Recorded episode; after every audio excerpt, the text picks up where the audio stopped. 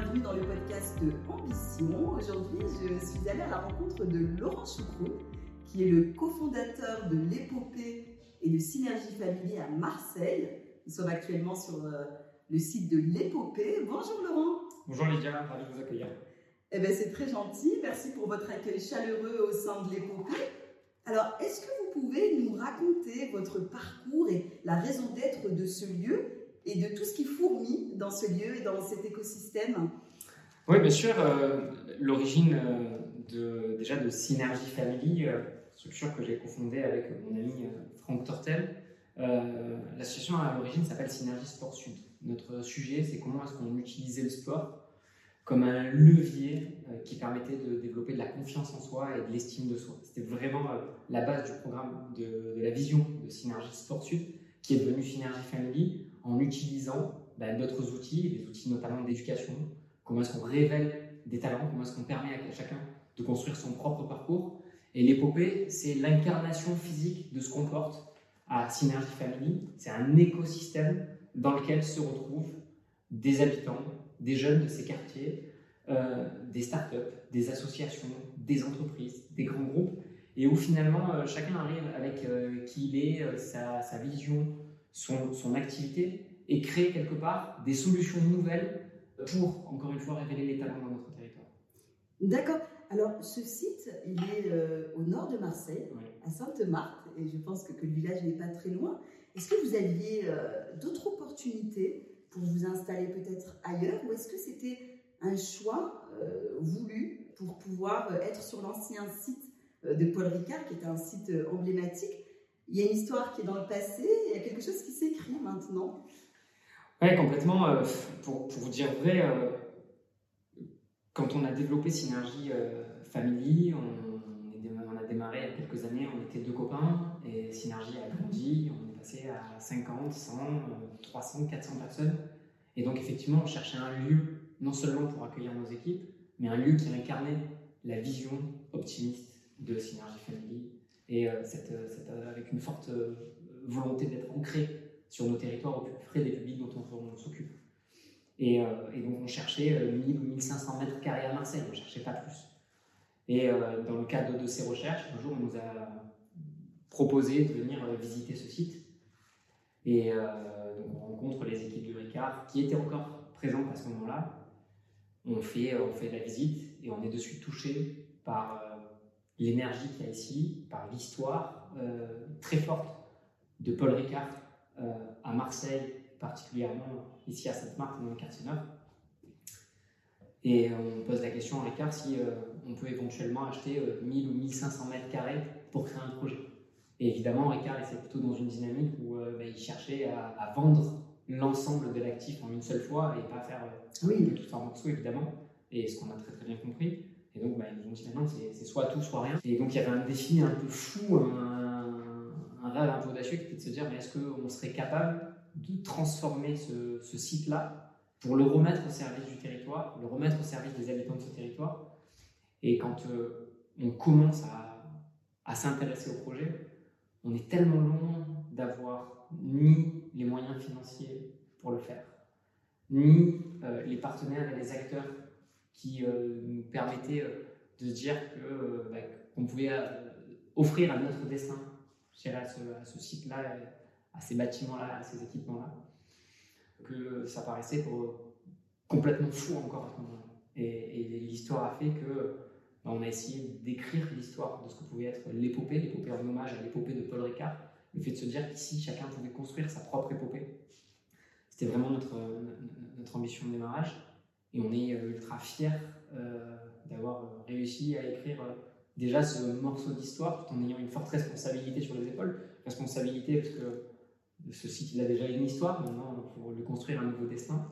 responsabilité forte parce que vous l'avez dit, on est dans les quartiers nord de la ville de Marseille et que les habitants tout autour sont très attachés à leur quartier, sont très attachés à ce site et on n'a pas le droit de les décevoir, de, de, remplir la promesse. C'est un des enjeux qui euh, tient à cœur de toutes nos équipes au quotidien. Donc c'est, euh, voilà, on a conscience, c'est à la fois une grande fierté d'être là et de poursuivre l'histoire de Paul Ricard sur ce site, et en même temps aussi une grande responsabilité que toutes les équipes euh, prennent à cœur tous les jours. Ben, J'imagine bien, et puis c'est tout à votre honneur en tout cas d'avoir d'avoir eu cette ambition. Est-ce que vous estimez qu'aujourd'hui les objectifs sont atteints? Les vôtres, ceux de votre équipe? Alors, le, premier objectif qui est atteint, quand on commence à s'intéresser au site, le, grand défi, c'était de réussir à faire venir ici à la fois le monde économique, les entreprises, mais aussi euh, les publics, donc les, jeunes de nos quartiers, les habitants qui vivent ici, et de faire en sorte que la mayonnaise prenne entre tous ces acteurs qui sont extrêmement différents les uns des autres. Et donc ça, c'était la première ambition. Aujourd'hui, euh, près d'un an après, puisqu'on va fêter le 24 novembre la première année d'acquisition de, de, ce site, on a euh, plus de 53 structures qui sont présentes ici sur place. 53, d'accord. On a une centaine d'événements qui, ont été, qui ont été organisés, et encore une fois, qui, qui permettent de regrouper à la fois des associations, des fondations, des centres de formation, des startups, des grands groupes, et, tout, ce, tout, ce, joyeux monde qui, euh, bah, qui vit ensemble, qui construit ensemble, qui travaille ensemble, qui progresse, qui apprend ensemble et qui se pose la question euh, comment est-ce que tous ensemble, finalement, chacun avec euh, son morceau de solution, vient répondre de façon un peu globale aux grands défis bah, qui nous préoccupent, les défis humains, les défis sociaux, les défis environnementaux? Donc ça, c'est la, je dirais, la première victoire.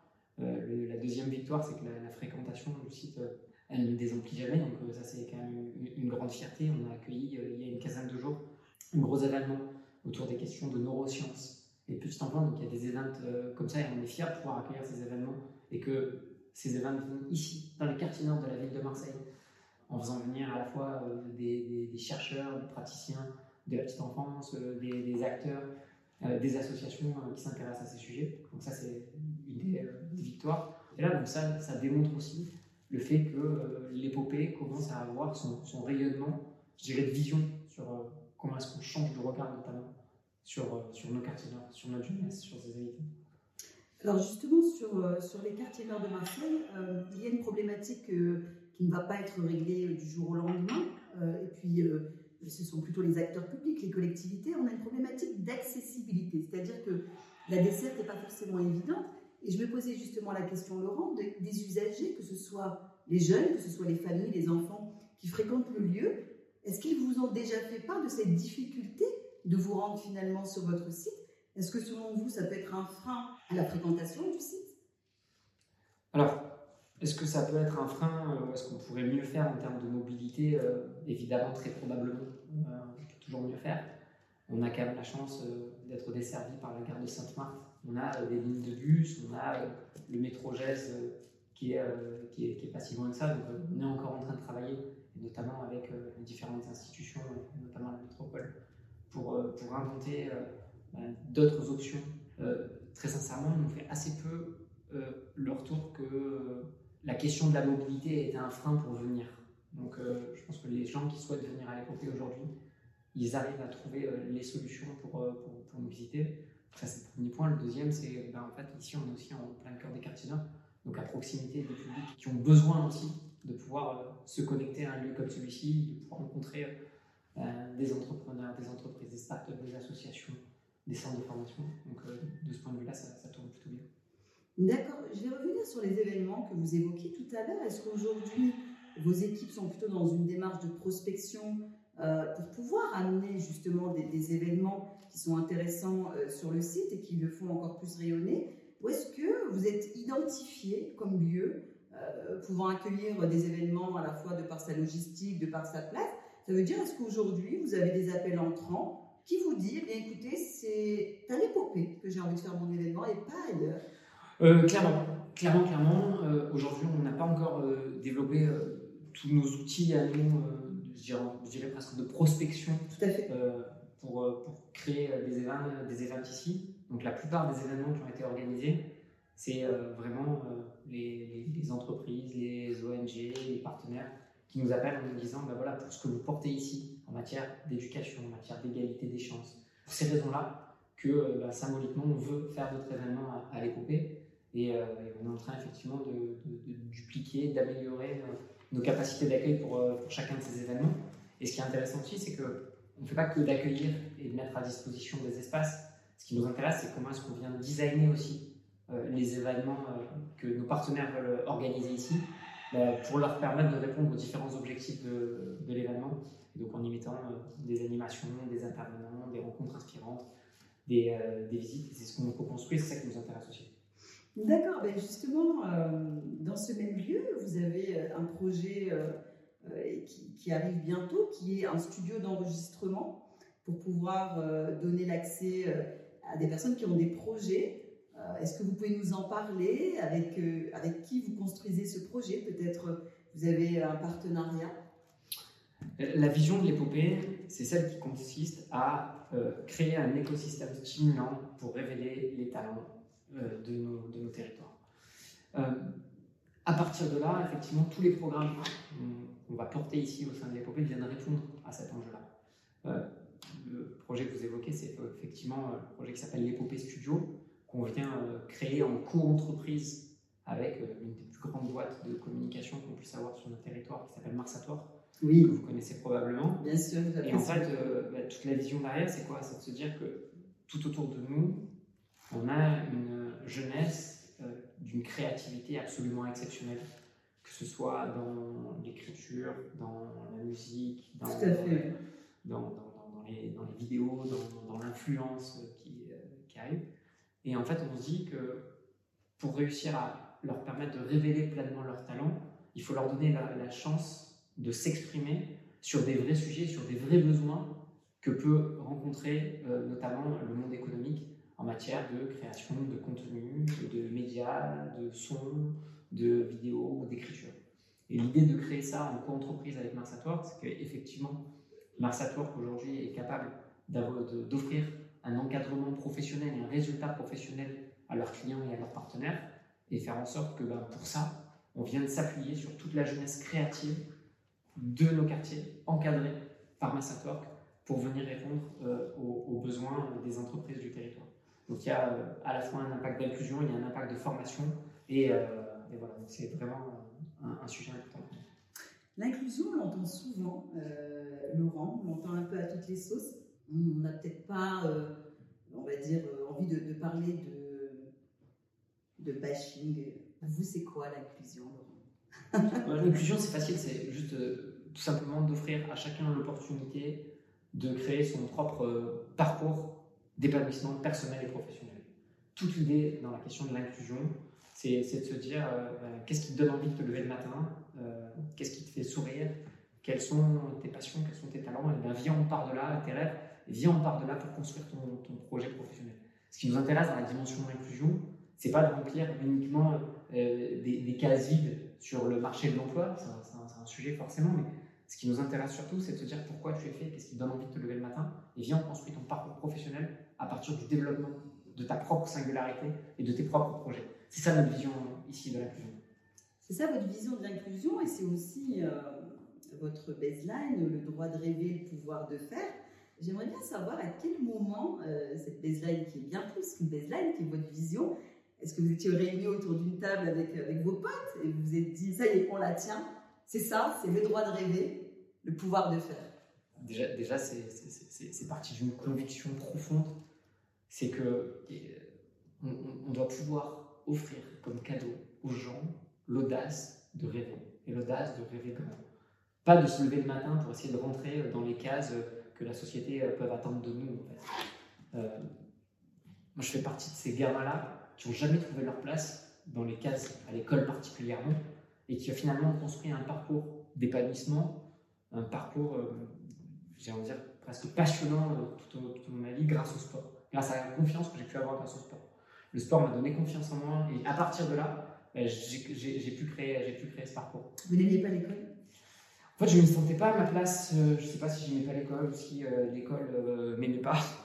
Mais non, il y avait vraiment ce sujet-là de, de, de, sentir que cet environnement-là, ne me correspondait pas et que je n'allais pas réussir à rentrer dans, cette case-là. Par contre, j'avais deux parents qui ne sont pas nés en France et qui avaient comme référence ultime le fait de dire bah, en fait, c'est soit tu réussis à l'école et tu réussis ta vie, bah, soit tu réussis pas à l'école et ça va être très compliqué pour toi. En fait. Et manque de peau, bah, pour moi, ça ne marchait pas à l'école. Donc, je me suis retrouvé à perdre énormément de confiance, euh, de confiance en moi. Et je pense qu'à ce moment-là, de venir nourrir les rêves de nourrir l'ambition. Moi, j'étais passionné par le sport, c'était quelque chose, et par les arts martiaux, le taekwondo en particulier. C'est difficile aujourd'hui de, de, maintenir des équipes motivées. Donc j'ai envie de vous poser la question, comment vous aujourd'hui, vous embarquez votre équipe, comment vous aujourd'hui, vous faites en sorte que vos collaborateurs continuent l'aventure avec vous? Je vous disais tout à l'heure, ce qui est important pour moi tous les matins, c'est de me lever le matin en disant que je vais faire la journée des choses que j'aime, avec des gens que j'aime.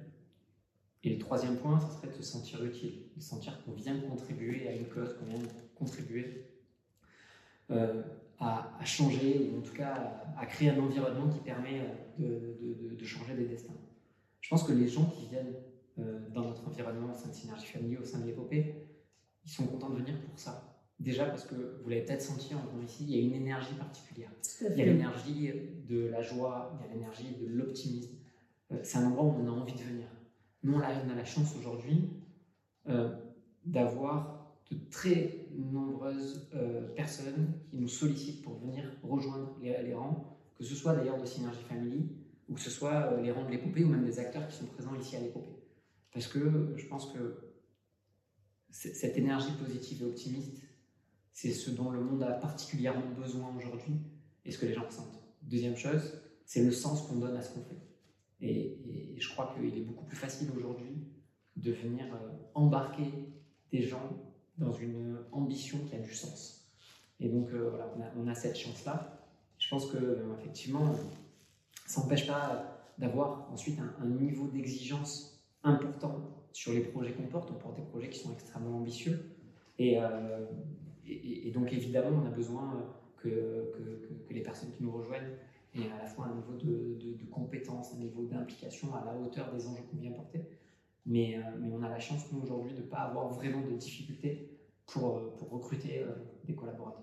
Donc vous êtes une, structure attractive où on a envie de, travailler? On essaie de, un peu. Récemment, le, le, gouvernement a lancé Marseille en grand, et notamment les carrefours de l'entrepreneuriat. L'épopée a été euh, désignée comme étant un des carrefours, donc avec un positionnement euh, de, jeunes sur la thématique création d'entreprise. Euh, il y a beaucoup, beaucoup, beaucoup de structures. L'entrepreneuriat, pour moi, c'est une ambition, une vision, c'est passionnant, mais c'est dur d'entreprendre. Le taux de réussite à la création d'entreprise n'est pas si élevé que ça. Ça veut dire que l'épopée, c'est une structure en plus que les autres structures qui existent pour avoir travaillé dans l'accompagnement à la création d'entreprise, ce qui était souvent euh, revenu, c'était plutôt la volonté d'un guichet unique, euh, plutôt que pléthore de structures où quelque part les subventions sont redistribuées. Donc, comment vous, à l'épopée, vous avez envie de vous positionner par rapport à ça, puisque vous allez avoir plein d'autres structures qui déjà depuis 10 ans, 20 ans et d'autres qui sont arrivées récemment, le proposent aussi comme offre, comme service?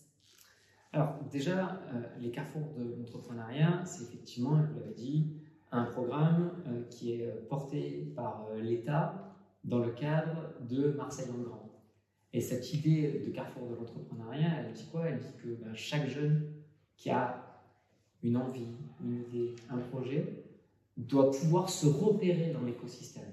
C'est-à-dire qu'en fait, c'est presque une réponse à la problématique que vous évoquez c'est comment est-ce qu'on se repère. Il y a effectivement euh, pléthore de, structures qui sont euh, extrêmement finalement euh, aussi complémentaires les unes que les autres. Elles n'interviennent pas forcément toujours au même stade, je dirais, de l'idée, de la réalisation du projet, de l'incubation, de la recherche de financement, de l'accélération. Et donc, pour se retrouver aussi dans cet écosystème, c'est important d'avoir ce guichet unique quelque part qui permette d'orienter vers les bons acteurs. Et donc, euh, ben, effectivement, dans les structures que, vous évoquez, euh, euh, de pouvoir orienter les gens vers l'ADI, par exemple, enfin, les, toutes les différentes structures d'accompagnement qui correspondent vraiment à votre, à votre besoin. Et ça, c'est l'ambition première, je dirais, de ces carrefours, c'est d'être un guichet unique qui va orienter les acteurs, en tout cas les jeunes, d'un programme et d'un acteur à l'autre. D'accord. Mais vous avez aussi un parcours d'accompagnement alors, le parcours d'accompagnement, il est euh, porté euh, essentiellement par les autres structures, il n'est pas porté directement euh, par, par, Synergie, en tout cas par l'épopée. Il y, a, il y a vraiment ce carrefour de l'entrepreneuriat, c'est vraiment un guichet qui permet d'orienter vers, les différents, vers, les différents acteurs. D'accord, ok. C'est, vous, vous dispatchez en fonction de ce que vous, vous avez identifié en termes de besoins pour, pour l'entrepreneur. Exactement. Alors, pour les acteurs justement du territoire, les acteurs publics ou les élus, quelles sont les relations que vous entretenez aujourd'hui avec eux Et est-ce que sans le soutien du politique, aujourd'hui, l'épopée existerait L'épopée, c'est ce qu'on aime appeler un programme d'intérêt général d'initiative privée. Qu'est-ce que ça veut dire? Ça veut dire que l'initiative de l'épopée, ce n'est pas une initiative publique, ce n'est pas une initiative institutionnelle. C'est une réponse d'un acteur euh, qui est à l'origine Synergie Family et ses autres partenaires, parce qu'il ne faut pas oublier que Synergie Family est l'un des quatre cofondateurs de, de l'épopée, les autres étant un CES, une structure de e-sport qui a un cofondateur, d'interviewer Romain. Exactement, c'est euh, euh, Archipel Co, qui est une boîte euh, qui accompagne les structures qui viennent mesurer l'impact ou avoir un impact sur différents territoires. Et vous avez Mec ici, qui que vous connaissez peut-être aussi, notamment Nicolas Barre, ici Marseille, qui est une mise en commun de moyens pour des, artisans, une forme de coworking d'artisans. Et, et, qui font partie des premiers à avoir cru au projet, peut-être donc les, les, cofondateurs de, ce projet. Le programme d'intérêt général d'initiative privée, par définition, c'est un ensemble d'acteurs plutôt privés qui se lancent dans un programme qui vient avoir effectivement une utilité publique pour son installation, mais avec, je dirais, d'autres leviers, d'autres codes, peut-être aussi une autre forme d'agilité.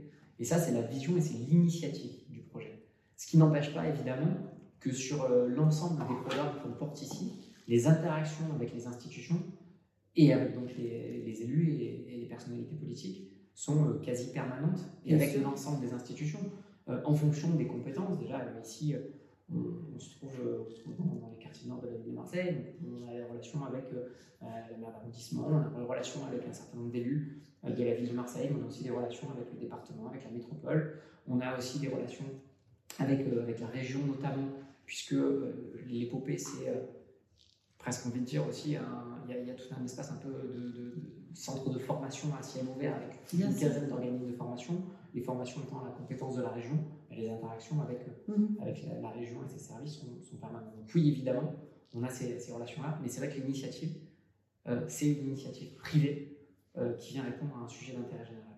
D'accord.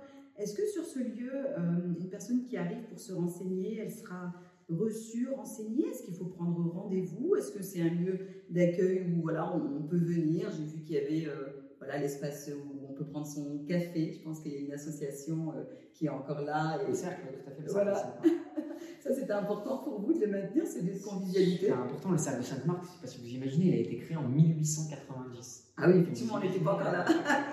vous imaginez en fait euh, l'impact, et c'est donc c'est une association, et c'est qui a son, son, président, son bureau directeur, euh, ses salariés, euh, qui est euh, présent depuis, alors évidemment, les gens ont changé depuis 1890, on peut dire, mais, en l'occurrence qui, représente beaucoup pour le territoire, pour le quartier, et qui nous permet de faire le lien entre les habitants du quartier, les anciens de, Sainte-Marthe, aussi les anciens de Ricard aussi, qui, qui, venaient régulièrement ici, le patrimoine et tout ce qu'on vient proposer à, à l'époque.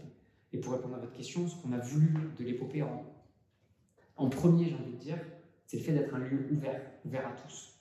Et donc, euh, ben, tous les jours, on a des gens qui viennent à l'épopée, euh, qui viennent parfois juste pour boire un verre, pour rencontrer quelqu'un, pour se balader, pour visiter. Un lieu de vie. C'est essentiellement ça. En fait, On veut que ce soit un lieu de vie, on veut que ce soit un lieu de rencontre, on veut que ce soit un lieu de création, on veut que ce soit un, un lieu où il va se passer des choses auxquelles on ne s'attend pas et, ça, de ce point de vue-là, c'est plutôt bien réussi parce que beaucoup de choses qui se passent ici, on ne s'y attendait pas à l'avance. Oui, j'imagine. Alors, dans, tout ce que vous faites, Laurent, puisque c'est euh, très ambitieux, vous êtes bien occupé et puis vous avez des idées euh, qui, qui, foisonnent avec votre équipe, euh, comment vous gérez votre équilibre personnel et, et professionnel? Comment vous faites pour avoir du temps finalement pour votre famille, pour vos enfants, vos amis aussi Parce que si vous me posez la question à moi et si vous posez la question à mon épouse, vous aurez peut-être deux réponses différentes.